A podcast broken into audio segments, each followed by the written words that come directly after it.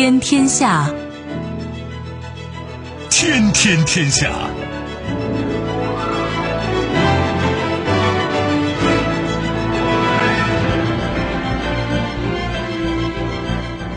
历史穿行者，新闻摆渡人。听众朋友，大家好，您正在关注收听的是《天天天下》节目，我是夏萌，和我一起陪伴各位的还有本节目评论员重阳。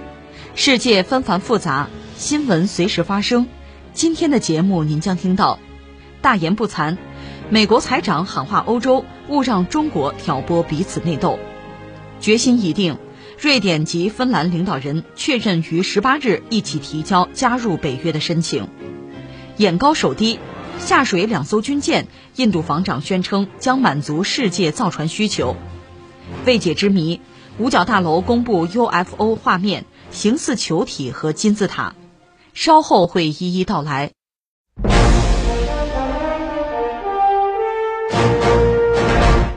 当地时间五月十七日，美国财政部长珍妮特·耶伦在欧洲布鲁塞尔经济论坛发表长篇演讲，声称中国在稀土、半导体、太阳能等产业的优势地位，给自由贸易带来所谓的风险。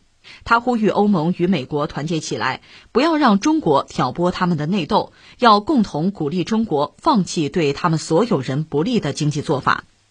根据美国财政部官网十七号公布的演讲全文，耶伦在这场讲话中着重强调欧美间的跨大西洋合作，并夸赞这种合作在俄乌冲突问题上已经取得了一些成果，他们在该问题上已经成为强大的合作伙伴。这个消息还真的是值得让人仔细的品味，同时我们都会生出一些感慨啊。就拿我来说，我做这个节目时间不短了，关注这个世界，关注每天发生的新闻啊、时政啊，这时间也不短了。但是像耶伦这老太太说话这么直白，而且你看她的身份啊，她是个技术官僚出身，她在美联储是做过主席的，所以财经领域一个专业人士。你说很多涉及到财经啊。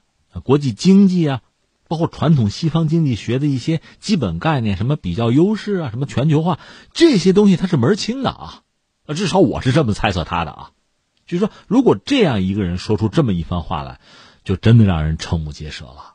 但是他向整个西方等，向欧洲喊话，就是咱们别被中国挑拨了，咱们别内斗啊，咱们跟中国干啊，就讲这么一套东西，指责中国，说关于什么能源安全呀、稀土供应。在这个领域，我们西方对中国是严重依赖。他讲中国稀土开采量占全球百分之六十，存储量呢将近百分之八十，所以中国人因此就有了丰富的地缘战略筹码。除了稀土、半导体产业啊、太阳能产业，他们寻求或者说已经有了主导地位。说中国啊，中国在这个过程中采用了各种不公平的贸易做法，这给所谓的自由贸易带来了风险。所以欧美要要联手，要合作。我们有共同目标啊，共同利益，要鼓励中国不要采取对他们所有人不利的经济做法，不要被中国挑拨。这是耶伦的这番表态哈。我刚才谈到了，他是一个技术官僚嘛，一个在财经领域很专业的一个人士啊。所以我首先要说什么呢？因为大家各自立场不一样，所谓人啊，各为其主。如果从这个角度讲，我得这么讲：如果是一个政客这么嚷嚷。我觉得尚可理解。你作为一个专业人士、财经领域的一个标志性的人物，你也这么说，这就说不过去了。你得比他们说的高级一点啊！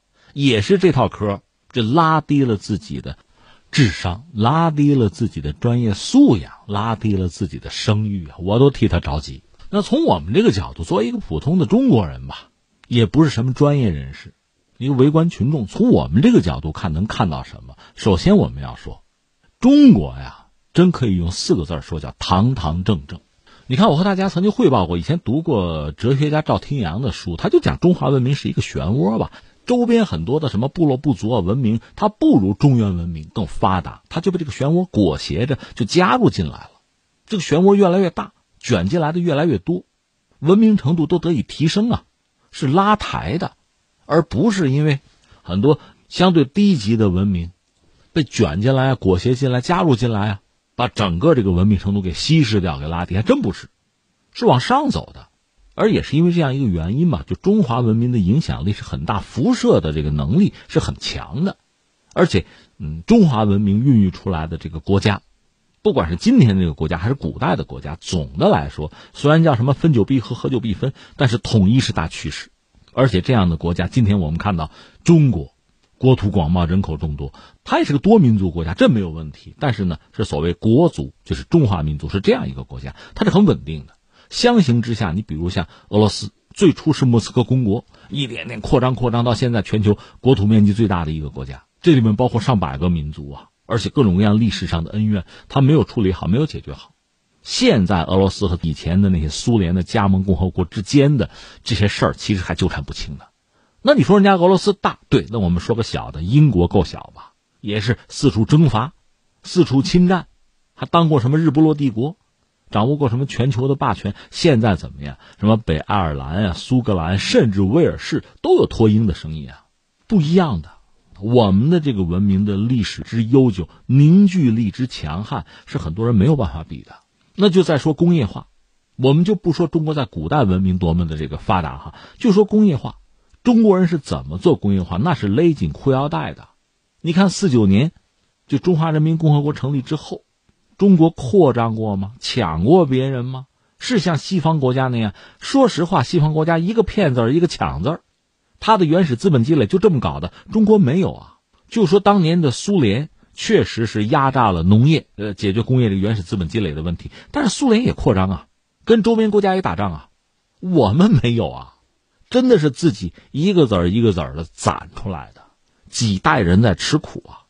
全世界像我们这样把工业化搞起来，搞成全世界最大的一个工业国，工业门类最齐全的，你去看吧。一个是横着比，看看其他国家，就二战结束以后真正完成工业化、做成发达国家的韩国可以算一个吧。人家也吃了很多苦，但他工业门类他没法和中国比，而且他确实是美国阵营，这个我们也没法跟他比。体量比较大，跟我们类似的印度。你觉得有什么可比性吗？纵着比就是自己和自己比，看看自己历史上有没有类似的这个做法。那当然没有了，工业化是近现代的事情嘛。我想说的是，我们是堂堂正正自己通过努力，让自己走到今天的。你说要感谢，那就感谢我们这几代人的付出和牺牲吧。那你说其他一些国家，包括一些发达国家，人家毕竟向你转移了一些资金呢、技术呢、生产线啊。这个吧，你要说感谢也不是不行，但是如果我感谢了你，你要不要感谢我？从我的市场，从我的生产过程中，你还获得了很多利益呢？无利不起早啊！资本图什么？不就图这个吗？他是做慈善吗？而且我们知道，二战结束以后，先有八统，就巴黎统筹委员会，后来有这个瓦森纳那个条约，就是对所谓共产党国家在高新技术上那是封锁的。特朗普嚷嚷着中美之间贸易不平衡。中国卖到美国的东西多，美国卖到中国的少，那很多东西你不卖，这你赖我们赖得着吗？所以我个人理解，我们这叫堂堂正正。然后我们再看看西方，有一个词儿现在用的不多了，可你仔细想想，这个词儿现在还应该用什么呀？殖民呢？传统的西方，老欧洲国家，加上美国吧，这都属于殖民者呀。在曾经的那个时代，地理大发现啊，然后全球的征服啊，到处抢啊。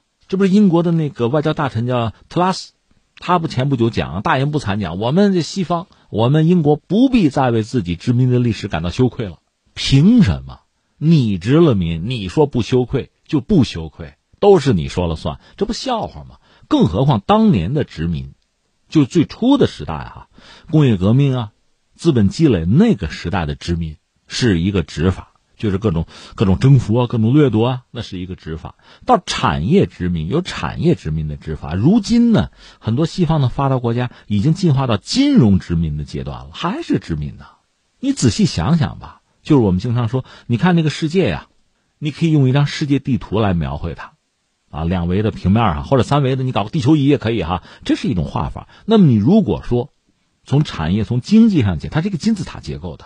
谁在塔尖上？西方发达国家呀。谁在底下呀？那一层一层的，到最底下就是那些不发达的经济体啊，就是那些就原材料的产地啊。稍好一点的，你人口多一点，还有一个市场可言，就是人家把人家的这个产品再投放到你的市场上。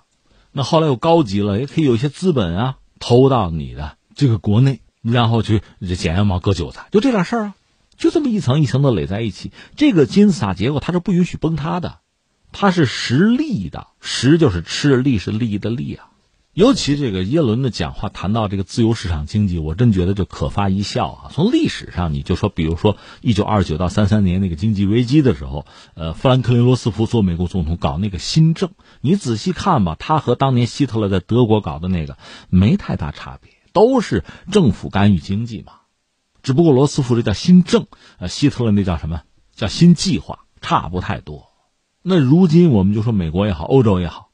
玩这个所谓自由市场玩出花来了。什么叫自由市场？我的自由，我看中的是你的市场，就这么简单。你真按他的规则跟他玩，他输不起的。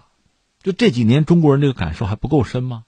先拿一个什么呀？绿色标准、环境环保的标准。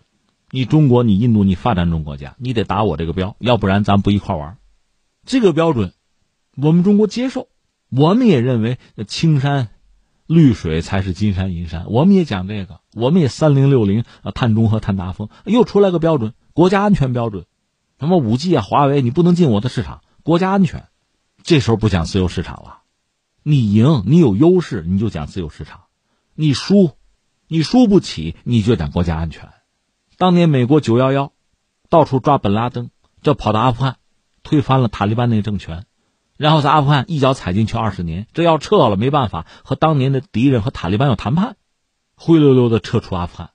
委内瑞拉一直是制裁，现在呢，因为和俄罗斯打仗，欧洲缺油，这又同意，就美国现在同意委内瑞拉把油卖给欧洲了，这是非常典型、非常赤裸裸的实用主义嘛？哪儿还有原则、有标准、有底线啊？你给我讲什么自由经济啊？啊，第三个我要有个感慨是什么呢？就说到美国和欧洲吧，你你按他们的讲法是什么同盟啊、牢固啊，防止什么中国挑拨离间。在我看来，它一直就是同床异梦的关系啊。美国独立，美国可以看作是欧洲，特别是英国的一个离家出走的逆子。从美国独立开始，欧洲国家对美国、对美洲也是关注啊。继续掠夺呀，继续殖民啊！而且美国这个国家我们是看不上的，到现在很多欧洲人还认为美国没文化、暴发户呢。后来美国人搞那个所谓门罗宣言，说到底就是美洲我美国人说了算，你们欧洲人闪开，别来，别插手，管不着，不就这个吗？到了一战、二战，美国其实都在算计欧洲啊，因为一战、二战欧洲是主战场啊，美国向两边放债，获得利益的最大化。而且大量欧洲的人才跑到美国去，那对美国在二战之后的这种爆发式的发展，那是个巨大的助力呀！你想，这都是零和博弈啊！美国的发展，美国的崛起是在欧洲的衰落的基础上，他吃的是你身上这块肉吗？这不很简单的道理吗？然后，不管说是一九九九年的科索沃战争，还是如今的俄乌之间的这个战争，美国都是拉着欧洲要站在道义制高点。美国是隔着大西洋说三道四嘛，欧洲在这边实操，你想你损失有多大？你那个战略自主连印度都不如，这不是明摆着的事情吗？现在美国又拉着欧洲，跟中国干，对吧？提防中国啊，不要被他们挑拨离间。中国倒真的是支持欧洲人讲战略自主，这道理也很简单。欧洲欧盟算是中国很重要的一个贸易伙伴，你要没有基本的自主，那我跟谁做生意去啊？而我们还讲过，欧洲本身吧是一个怪物，两个脑袋，一个叫北约，一个叫欧盟。现在北约还在壮大，那实际上欧盟的影响力在日益的缩小，它内部也在日益的分裂呀，它的经济会越来越糟，欧元的影响力会越来越弱，对美元挑战的这个可能性就越来越小，这不明摆着的事情吗？人家还拉着你走，你还跟着走，那我们也是没有办法。最后我还要感慨一句是什么呢？就在这两天，俄罗斯方面有一个态度。就是俄罗斯国家杜马的一个副主席表示说，俄国现在要讨论退出 WTO、WHO，就是世界贸易组织、世界卫生组织，我们不在里边，我们走。这个当然反映是自己的一个态度或者情绪吧。那么它的根源是什么？就是在目前的这个国际秩序之中，特别二战之后吧，那个秩序本来苏联是参与设计的，你像联合国什么都是这样搞起来的嘛。但是时至今日，所谓全球化呀，现在的这个国际秩序，特别是国际经济秩序啊，像俄罗斯这样的大国在其中是没有得益的，是受伤的，所以义无反顾的要退出，他能力是不够，有能力就摧毁，就否定了。像联合国五常之一，在目前的这个国际的经济秩序之中，就难以有收益。这意味着什么？而另一方面，我们也讲，这几十年下来，你看现在美国拉着西方国家，把原来二战，其实二战还没有结束的时候，主要是那三巨头了。也是全球影响力最大的几个国家，美国、苏联和英国吧，他们搞的那套国际秩序的设计，现在你再看哈，毁的差不多了。谁毁的？首先还是他们自己，就是美国、英国、老欧洲这些国家毁掉的，礼崩乐坏啊！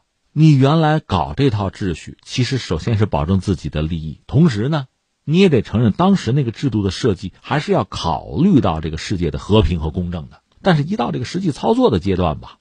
还是自身的利益至上啊，为此不惜损害他国的利益和整个秩序的公平公正。到今天，这个秩序就面临了一个崩塌，这个世界变得如此动荡，甚至有人马上联系到一战、二战之前那段岁月了，很危险。甚至有媒体公开就说呀，第三次世界大战要爆发呀，敲这个警钟。那我们得问问这责任在谁呀？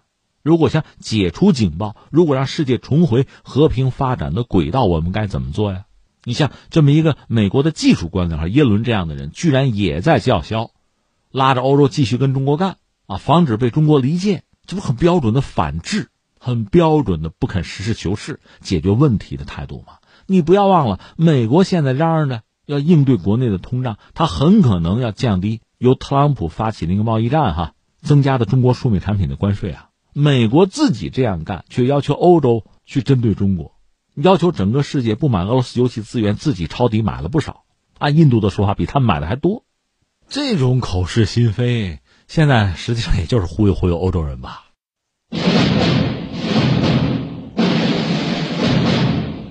当地时间五月十七日，瑞典首相安德松和芬兰总统尼尼斯托在瑞典首都斯德哥尔摩举行联合新闻发布会。瑞典首相安德松说：“芬兰和瑞典一致认为，我们正在携手前进。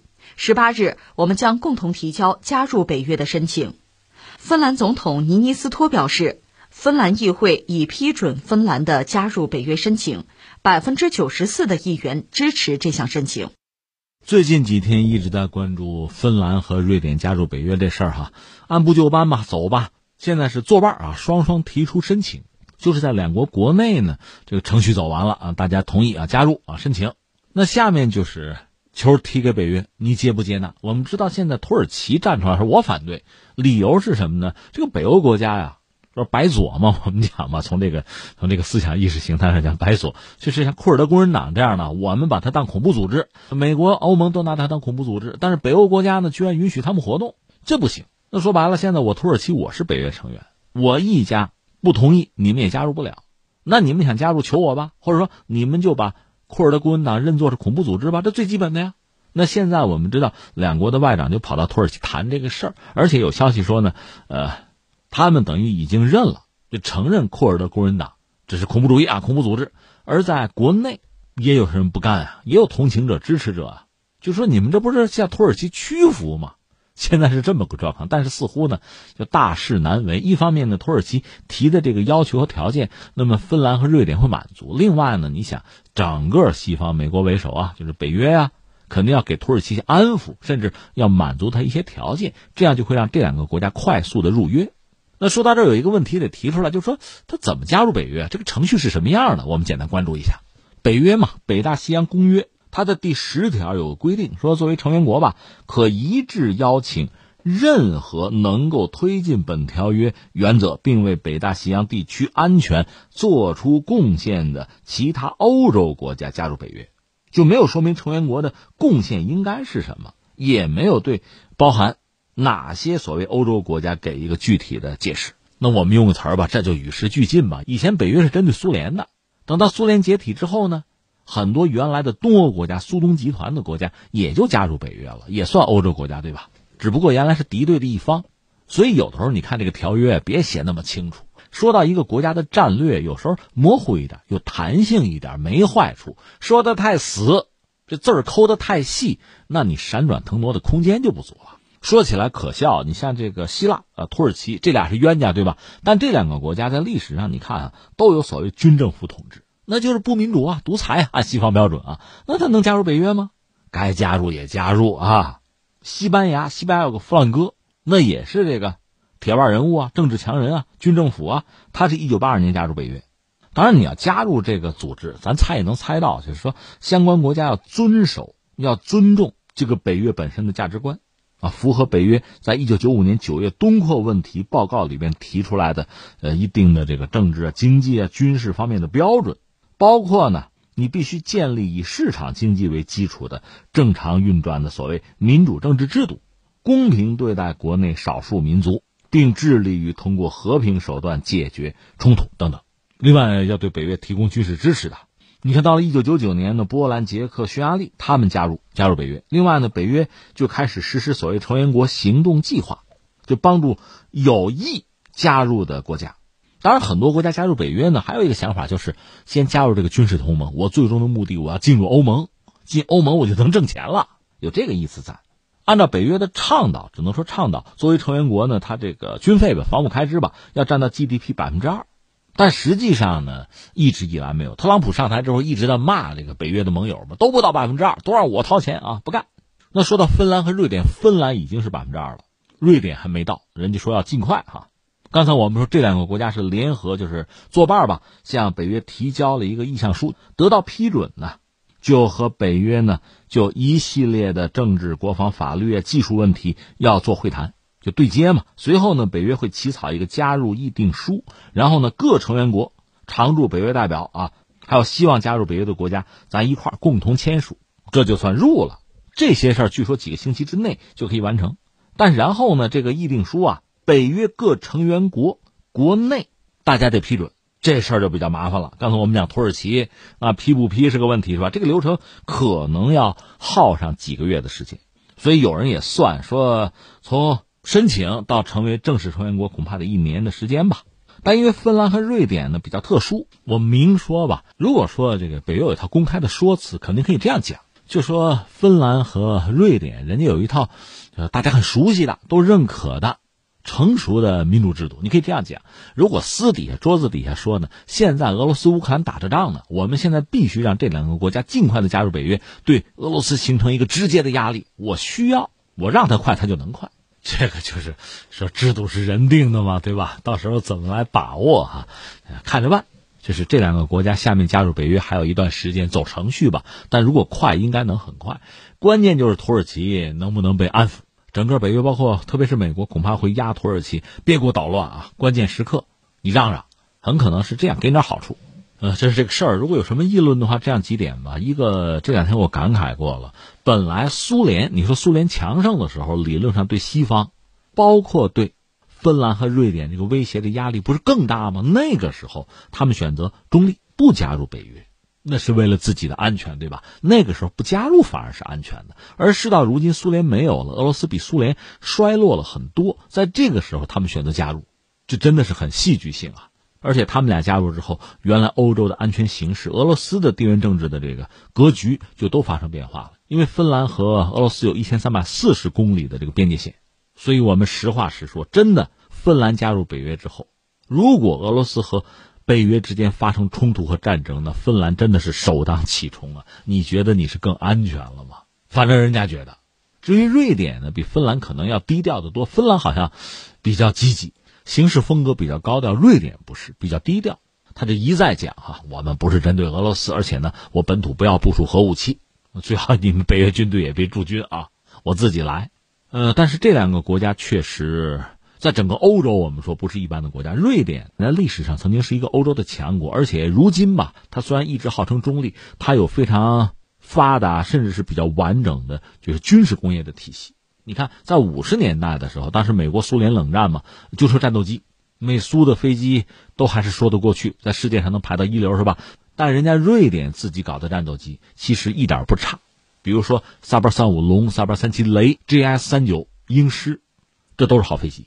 但飞机之所以好，是因为瑞典实际上它的军工产业和西方关联很紧密，能够拿到西方，比如说英国或者美国比较好的像发动机啊、航电啊，这是可以做到的。另外，潜艇。瑞典潜艇很牛的，特别适合在波罗的海。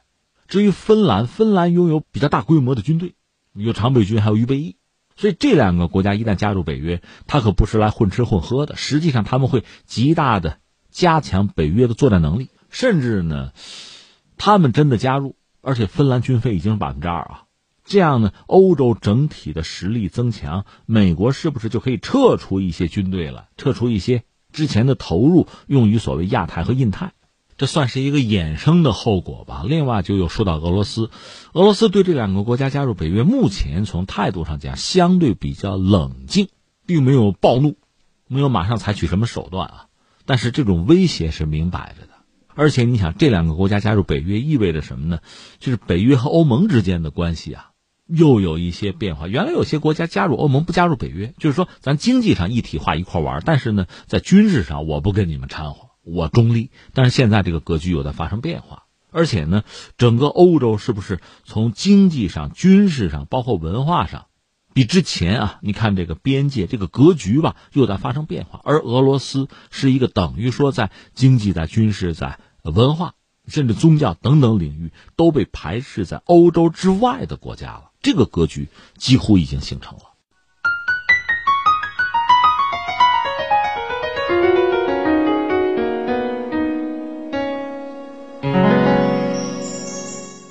五月十七日，印度本土制造的苏拉特号驱逐舰和乌代吉里号护卫舰在孟买的马扎冈码头下水，两艘军舰均由印度海军设计局设计。印度海军称。苏拉特号标志着加尔各答级驱逐舰的重大改造，乌代吉里号是史瓦利克级护卫舰的后续产品，具有改进的隐身功能、先进的武器和传感器以及平台管理系统。印度国防部长拉杰纳特·辛格在主持下水仪式时表示，乌代吉里号和苏拉特号是印度本土能力不断增强的光辉例子。他表示，在新冠疫情和俄乌冲突导致全球供应链中断的情况下，这两艘军舰体现了印度加强国家海上能力的坚定承诺，重点于实现印度自力更生的目标。拉杰纳特·辛格说，两艘军舰属世界上最先进的导弹舰艇之列。他还称，将来我们不仅可以满足自己的需要，也可以满足世界的造船需要。印度有两条军舰新船啊下水，哎呀，本来这么个事儿不值得一提。实话实说，我就没怎么关注。但是人家这个防长话说在这儿了，那全球啊造船需求我们满足啊，对吧？话说到这就有点高了，所以我就觉得得得扯两句了哈。一个，我们先说宏观，宏观上你说全球就造船的能力，你谁比较厉害？大家一想，中日韩呗。如果中日韩再分的话，中韩日本要差一点。另外，老牌的造船大国呢，英国啊美国。那我们知道，他们现在其实就是全球的就船舶的市场，特别是民船这块轮不到他们了。但是有些特种船舶哈，你像什么意大利、荷兰，人家还真是有一套。你看荷兰这个国家呢，它历史上曾经有一段叫海上马车夫嘛，尼德兰呢，现在它已经衰落的很厉害。但是呢，全球航运业有人家一号，这你得承认。但是我们现在说的是造船，造船全球的格局啊，应该叫大局已定啊。如果你看全球的这个市场吧，我们就说商船啊，全球百分之四十五的商船是中国造的，日本、韩国呢各占百分之二十多吧，印度造船占多少？占百分之零点零四五，就这么个比例。而且在印度国内，你不用说去国外去挣外汇去啊，就是在印度国内。国产船舶占到它这个市场的比例份额吧，也就十分之一。它的造船业总体技术落后，而且成本高，货期长，质量也差。所以不要说别人买他的船，就是印度自己，包括印度海军买印度国产的军舰，这都得算计算计。当然，印度不是说没有自己的优势吧，挨着印度洋，人口也多，它地理位置好，发展造船业确实有它的条件，有它的优势。可问题在于，这么好的国情，这么好的条件，你能不能把它利用好？目前我们说，从那个份额嘛，零点零几呢，那肯定是没有利用好啊。那我们简单扯几句，一个先说说它这优势吧。确实地理位置是好的，海岸线很漫长，其中呢有非常多的良港、深水港，这个当年苏联看着都是眼红的。另外，它人口现在也有十四亿了，很大的一个市场，发展远洋贸易呢，应该说条件很好。和中国怎么也类似吧，甚至更好，因为它挨着印度洋嘛，所以造船业它也是想搞的，一个能促进国家对外贸易。另外，莫迪做总理以来一直在强调所谓印度制造，造船本身呢，其实可以作为一个很好的选项。你看，中国刚刚改革开放的时候，我们就造船啊，也是下了很大的决心，不但要造船，而且要在国际市场上挣钱。我们咬着牙现在做出来了，能做出来啊，所以对印度这可能也算是一种触动，甚至是鼓励吧。它本身就造船业算是技术和人员双重的密集型的一个产业，它上下游的产业链呢也比较长，也能提供很多的就业机会吧。而且你要有很好的造船能力，那你还愁自己的海军吗？但问题在于，挺好的条件，呃，挺好的时机，印度其实一直没有把握住。它人口有优势，但是。也许是跟天热有关系，他们 那地方比较热嘛，现在正在受高温的这折磨哈。这个民族天生可能有这种拖沓呀、散漫的习惯，这不是我们说，他们自己也这种感觉吧。所以像造船这种相对比较精密的产业吧，玩不好。整个造船业呢拖沓，工期也长，质量不高。那你只要一拖，成本就低不了。这刚才我们讲，他们两条军舰就叫下水哈。呃，简单扯两句，这个军舰建造是这样：先下水，所谓下水就是把船体先做出来，在船坞里做出来，下水就水里泡着了，然后就西装，你有一些武器啊，有什么电子设备啊、雷达什么的往上装，做好了之后呢，试航去，没问题了，交给部队就服役了。当然每个国家不一样，你比如美国的航空母舰，它是先服役，服役之后再做大量的测试。至于印度呢？印度，你比如它国产航母维克兰特号，它多次下水，它下水不止一次。你说这怎么讲呢？就是它拖沓嘛，这船做做做做不完，做不完呢，那这船坞你就得占着呀，占着地儿。但是船厂有新订单了，又能挣钱，要不你先出去把地儿让给我，我造船造完了卖了，然后再把你拉进来。所以这样，他那航空母舰有多次下水。说起来也很可笑，他那条船呢？他连钢板都不能自己生产，从俄罗斯买，可能账算错了。那你这材料没凑够，造到一半，那你让俄罗斯再去生产钢板，那不就脱了吗？就这种现代工业、现代造船业，它是有一整套就很严格的规制的，你得按规矩来，这管理很讲究，很要劲儿哈。你要做不到，那就很尴尬。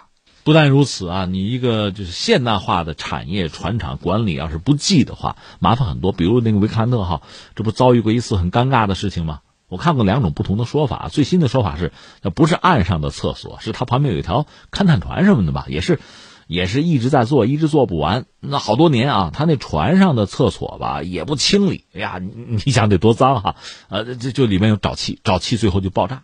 爆炸之后呢，一是炸死人就别说了，整个你你你想我积累了多少年的那个排泄物啊，就整个呼到这条航空母舰上来了。哎呀，你说这算意外吧？发展中国家嘛，难免出这事儿是吧？那你清理清理，接着干呗，对吧？后来又发现这船上哈有很多电子设备失灵，怎么回事？查来查去，最后发现不是别的，主机让人家偷了，就这个航空母舰上的一很关键的设备啊，电脑啊，被人偷了。你说这个船厂管理到什么水平、什么程度吧？你这样的话，你说要为全球的什么市场提供什么样的服务啊？建造什么船？你说你手头有俩钱儿，你敢让他们给你造船吗？实际上，就是印度，特别是海军啊，它大量的战舰呢，纯自己来搞很难。刚才我们讲他那个航母啊，说是国产航母，实际上让一帮欧洲国家，法国、意大利好多国家设计师帮忙给我设计，对吧？就这样搞，包出去了。还有他很多水面作战舰艇啊，包括潜艇啊，法国的或者是俄罗斯的。说到这儿哈，这两天我们讲俄乌战争，俄罗斯这军队表现有词叫拉胯，尤其是海军，黑海舰队旗舰都被打沉了，就海军表现差强人意吧，而且确实损失不小。其实作为围观群众，我们看是看个热闹，印度人看的恐怕就揪心，因为他们很多装备就是俄罗斯的。行不行啊？能不能打仗啊？这都是问题。你还想象什么世界市场提供产品和服务？那个不着急，你先把自己家里的事做好吧。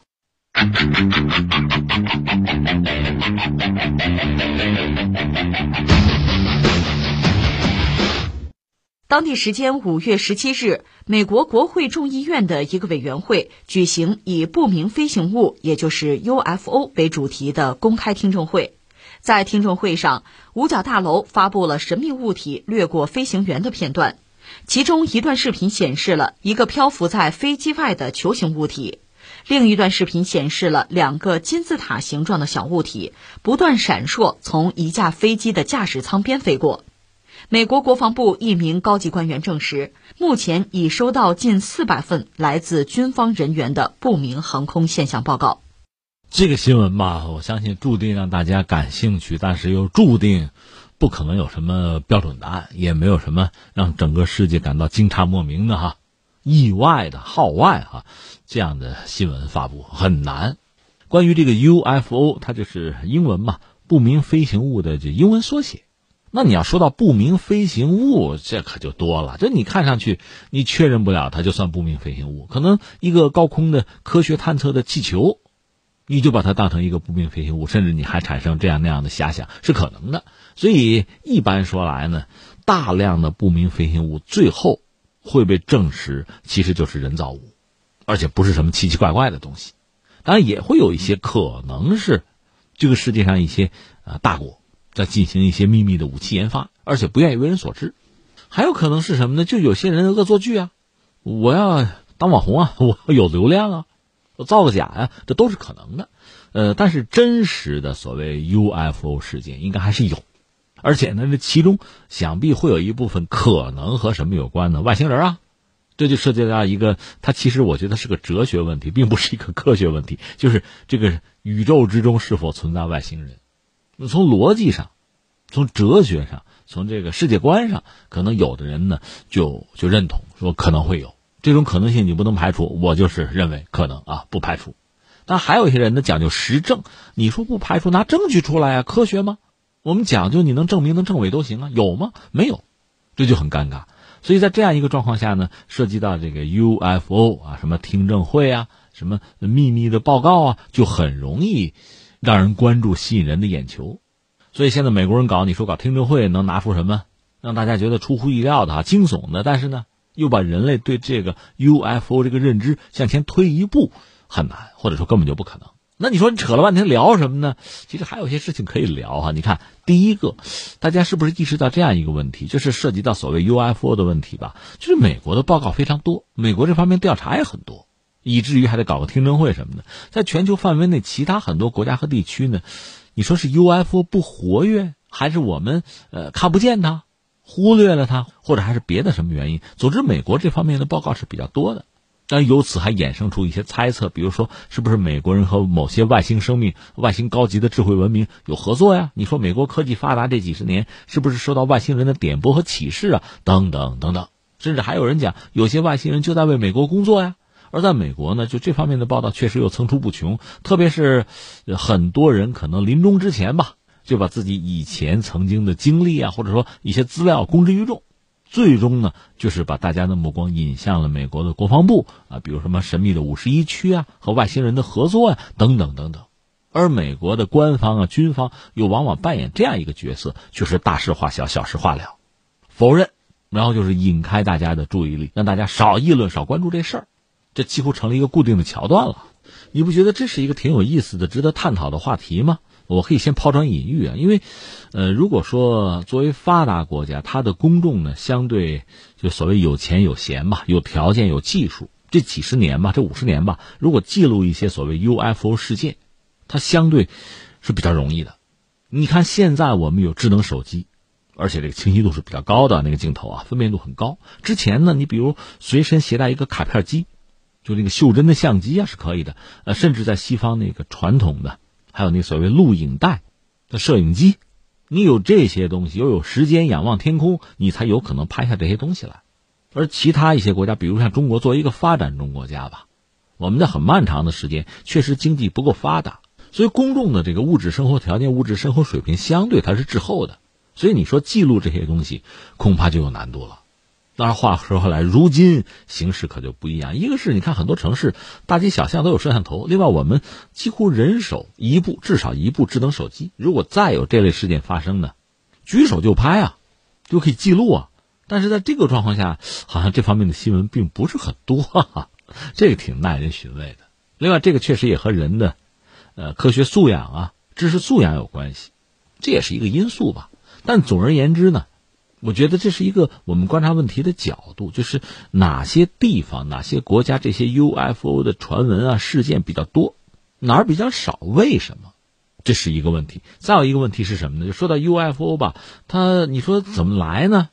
我们把那些就是人的误判误读放在一边，比如说一个高空气球，我说它是 UFO，这些事放在一边啊，那它可能有这么几种来源，一个就是人工制造、人造的，还有一个是什么呢？所谓外星生命啊，来自这个高等文明啊，还有就是纯自然的现象了，你没法解释或者你没有见过。再有呢，那可能是来自未来啊，穿越时空。那我们大概分析可能性也就这么几种吧。一个是我们要说呢，在人类的历史上，大约据说是有这样的尝试，就人类自己尝试制造飞碟，就 UFO 啊。比较典型的就是二战末期纳粹德国那个叫别龙彩圆盘啊，这是一个呃专业的叫法。又有两个不同的说法，有说法呢，就是说有可能是外星飞船啊 UFO 衰落在就坠毁在纳粹德国的境内，结果被科学家们最后修复了。或者说，呃，掌握了其中某些技术，特别是推进技术，一个可能性是这个，还有就是科学家们、就工程师，嗯，自己那真是无知中生有啊，打造的这种奇形怪状的飞行器，那飞碟是其中一种碟形飞行器，它采用一种特殊的发动机，据说是奥地利人搞的，它主要是大量的吸入空气，那最后呢产生的是水，是一种什么爆炸式的发动机，能够在这个飞碟上空形成真空，来对抗。飞行器的重力啊，最后能飞。这个别龙彩圆盘看着跟个草帽似的。另外呢，作为这个军用的飞行器嘛，装载武器嘛，装的是这个机炮，就是德国轰炸机上那种自动的机炮。一个是先进的飞碟啊，一个是传统的机炮，放在一块儿也不伦不类。而且呢，在呃战争即将结束的时候，这个飞碟进行了成功的试飞，甚至据说有盟军飞行员，就轰炸机飞行员看到过这些东西，但也不知道什么玩意儿。后来呢，因为苏联红军。很快攻入柏林，在这个进程之中，这些神秘的飞行器都毁于战火了。当然，关于纳粹德国还有其他传言，比如希特勒没有死啊，很多科学家跑到南极搞了基地啊等等，这个现在看来恐怕更多的是无稽之谈了。因为人类对地球的认识，包括监控啊，越来越严密。那你说，比如在南极啊，真的有纳粹的什么基地，有什么残渣余孽，搞什么科学实验？甚至我们现在看到的飞碟就是他们的飞行器。如果是这样的话，卫星不可能看不到，他们不可能隐蔽这么好。而且你想，它要支撑的是一个庞大的研究和制造的体系，原材料、能源这些东西都是需要的，这在南极是解决不了的。所以，如果真是他们干的，这是能够被发现的。同理哈，也有人讲什么外星人啊、飞碟可能出自什么海底啊、地球内部啊。其实，在我们人类。在地球上生活的同时，可能还有其他什么高级智慧文明也在地球上生活，只不过人家比我们先进，我们看不见人家，这这这也是一个说法吧。但恐怕依然是无稽之谈，因为你拿不到相应的证据。从逻辑上来讲啊，就以我们目前的科技的这个知识啊水平啊，你也很难理解，如果有什么其他的高级文明在地球上生存，它能够不使用地球上的这个能源和资源，而它一旦使用，我们总能够有所察觉。除非各国政府还得合作把这事儿瞒下来，让全体人类不知道，这个难度也很大。当然，关于 UFO，很多人把它和外星人连在一起，而这个外星人呢，又是所谓这个地外的高级的智慧生命。在这方面嘛，我实话实说，其实想象力比较丰富的还是科幻作家。这方面小说我就没少看。近现代的全球范围内，不管是西方的还是中国的科幻作家，在这方面有很多。很经典的思考，我有一阵儿没提这个《三体》啊，刘慈欣那个《三体》，它是一个很宏大的宇宙观和世界观，对地球的过去和未来，它是有自己的一些猜测的，而且其他的就地外的高级的智慧生命啊，包括宇宙和地球乃至人类的未来，相信之下人类是非常渺小的哈，他都有自己的想象和推测，所以你看。美国这次你说搞什么听证会啊？哪怕发布再惊悚的消息，我个人以为不会超过这上百年了啊！人类的科幻作家，也包括一些科普作者、一些科学家，他们的想象超不过的，所以你不会感到太惊奇。当然，还有一个可能性就是这个飞碟外星人啊，叫外星人已经不合适，一种这个高级的智慧生命，他们也许是来自未来，所谓的什么平行宇宙啊，或者什么时光穿越啊，就这类的东西了。从这个意义上讲呢，其实我又得说到，还是一些科幻作家，他们在这方面早有想象，早有描述。很多科幻迷可能很喜欢看一些科幻大片儿哈，这类的故事其实非常多见了。所以你看，我们说了半天吧，津津乐道，但实际上，真相是什么？我们依然不知道。人类依然是孤独的。但是，正像很多人从刘慈欣到霍金都曾经警告过人类吧，其实老实点啊，别到处乱跑，别忙着去找外星人，因为你想从逻辑上讲，人家如果说科技的水平比你高，而且又具备某种殖民啊、称霸的野心，你很贸然的和人家见面，让人家知道你的坐标，那恐怕是一个灾难的开始啊！就说起来，我就想起当年美国人干的事他们一些飞船、一些探测器啊。在那上面就直接标注了，比如说人类男女那个裸体形象啊，和一些涉及到地球文明的信息啊，就把这飞船放出去了，这不属于不打自招吗？这是不是会给人类带来无妄之灾呢？或者我们再问一句，你有什么权利和资格这样做呢？当然，我们得说哈，那上个世纪六七十年代的时候，人类刚刚开启自己太空时代哈，美国人恐怕也谈不上有意要出卖什么，但是就是由于这种冲动。是不是有可能给人类带来麻烦？这是我们现在真的要认真考虑的问题。当然，一旦要是遇到了麻烦，遇到了更高级的文明对我们的威胁，那也是没有办法，该躲不开的那就躲不开。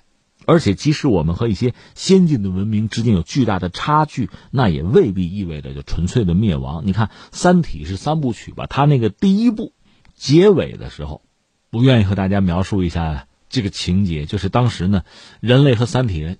已经互相知晓对方的存在，而且对方的文明比我们高，人家还是要来殖民我们。地球文明面临着毁灭，而且人家技术水平高啊，直接锁死了我们科技发展的能力。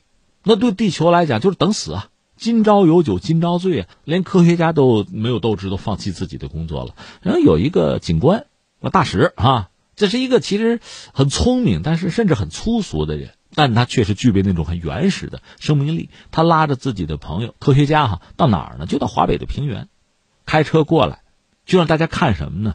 虫子，什么虫子？其实就是蝗虫嘛，遮天蔽日的蝗虫。你想，所有绿色植物一下子给你吃光啊！你说看这有什么用啊？所谓哲理就在这儿啊！所以大使就说：“看看吧，这就是虫子，他们的技术和我们和人类啊差距远大于我们和三体文明的差距。”人类竭尽全力消灭这些虫子啊，用尽各种毒剂，用飞机撒播，引进和培养他们的天敌，搜寻并摧毁他们的卵，用基因改造使他们绝育，用火烧，用水淹。每个家庭都有对付他们的灭害灵，每个办公桌下都有像苍蝇拍这类击杀他们的武器。这场漫长的战争伴随着整个人类文明，现在仍然胜负未定。